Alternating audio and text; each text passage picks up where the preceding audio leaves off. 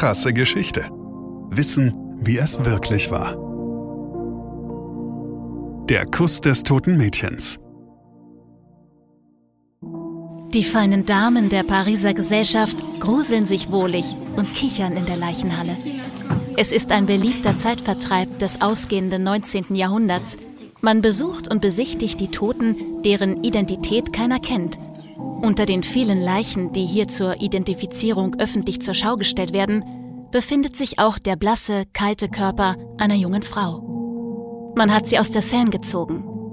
Sie ist jung. 16 Jahre? 17 vielleicht? Und schön ist sie. Selbst im Tode. Ein leises Lächeln scheint ihren Mund zu umspielen. Die schmalen, mädchenhaften Gesichtszüge sind entspannt, ihre Augen geschlossen. Vor Wochen schon hat man ihren Leichnam aus dem Wasser geborgen, ertrunken. An ihrem zarten Körper fand man keinerlei Spuren von Gewalt oder sonstiger Verletzungen. Die Polizei geht von einem Selbstmord aus. Unzählige Menschen haben der jungen Toten schon ins Gesicht geblickt, sind an ihrem Leichnam vorbeigeschlichen, haben den faszinierenden Schrecken genossen, der sie beim Anblick des ertrunkenen Mädchens durchströmte. Aber niemand kennt sie. Wer ist sie? Wie heißt sie? Was ist ihre Geschichte? La Cornue de la Seine. Die Unbekannte aus der Seine wird sie genannt. Und ihre zarte Erscheinung, der milde Gesichtsausdruck und ihre filigrane Schönheit faszinieren die Menschen. Der französische Philosoph und Schriftsteller Albert Camus beschreibt sie als ertrunkene Mona Lisa, als erotisches Ideal der Zeit.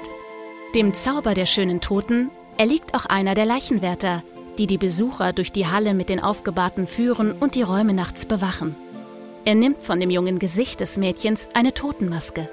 Tausendfach reproduziert wird diese nun als Gipsabdruck in den Pariser Souvenirläden als Wandschmuck verkauft.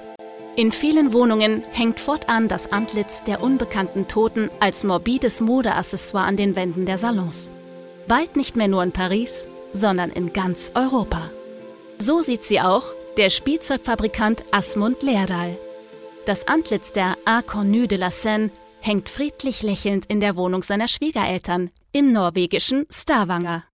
Lerdals Firma stellt vor allem Spielzeugautos aus Vinyl her.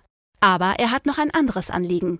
Durch einen persönlichen Schicksalsschlag angetrieben, arbeitet er an Methoden, mit denen auch Menschen ohne medizinische Ausbildung Verletzte retten können.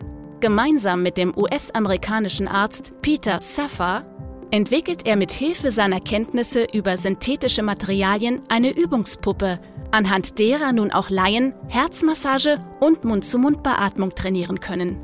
Die Übungspuppe besteht aus einem realistisch nachgebildeten Torso mit komprimierbarem Brustkorb und simulierten Atemwegen. Lerdal und Saffer befürchten, dass vor allem Männer jetzt in den 1960er Jahren Hemmungen haben könnten, ihren Mund wie zum Kuss auf ein männlich wirkendes Gesicht zu setzen. Darum entscheiden sie, dass die Übungspuppe weibliche Züge tragen solle. Lerdal erinnert sich an die Totenmaske aus der Wohnung seiner Schwiegereltern und überträgt der Puppe das Gesicht von La Cornue mit leicht geöffneten Lippen. Sie wird in den folgenden Jahrzehnten die erfolgreichste Patientensimulation der Welt an der bis heute unzählige Menschen die richtige Herz-Lungen-Wiederbelebung üben. In Rotkreuzkursen, Ersthilferlehrgängen, Fahrschulen und so weiter. In all der Zeit seit ihrer Erfindung hat die an der Puppe erlernte Technik weltweit rund zwei Millionen Menschen das Leben gerettet, so wird geschätzt. Und nach über einem Jahrhundert hat die schöne Ertrunkene, das geheimnisvolle tote Mädchen, die Unbekannte aus der Seine, endlich wieder einen Namen. Man nennt sie Rescue Annie. Krasse Geschichte ist eine Produktion von Krane und Rabe im Auftrag von RTL Plus Musik. Autor Christoph Azone. Gesprochen von Ina Wagler. Produktion, Redaktion und Regie Christoph Azone, Denise Köppen, Katrin Rath, Ina Wagler, Sabrina Gottschild-Vetter und Markus Krane. Ton und Schnitt Benjamin Sammer, Lukas Wieland, Jean Leclerc, Axel Rabe und Markus Krane. Falls es euch gefallen hat und ihr keine weiteren Folgen verpassen wollt, freuen wir uns, wenn ihr diesen Podcast abonniert und weiterempfehlt. Danke fürs Zuhören. Bis zum nächsten Mal.